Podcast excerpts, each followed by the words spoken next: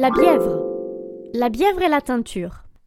C'est quoi la Bièvre? Bon, ok, même les Parisiens l'ont oublié, mais la Seine n'a pas toujours été l'unique cours d'eau à Paris. Jusqu'à ce qu'elle soit entièrement recouverte, la pauvre, en 1912, c'est une rivière de 33 km qui prend sa source dans les Yvelines et se jette dans la Seine au niveau de la gare d'Austerlitz. Tanneur et teinturier et tous ces métiers qui nécessitent une utilisation continue d'eau y installent de nombreux moulins sur ses abords. Buzzy Tip. Son nom proviendrait du latin bébert. Non, pas bébert comme ton pote Bertrand, mais qui signifie de couleur brune, comme ces eaux usées de l'époque.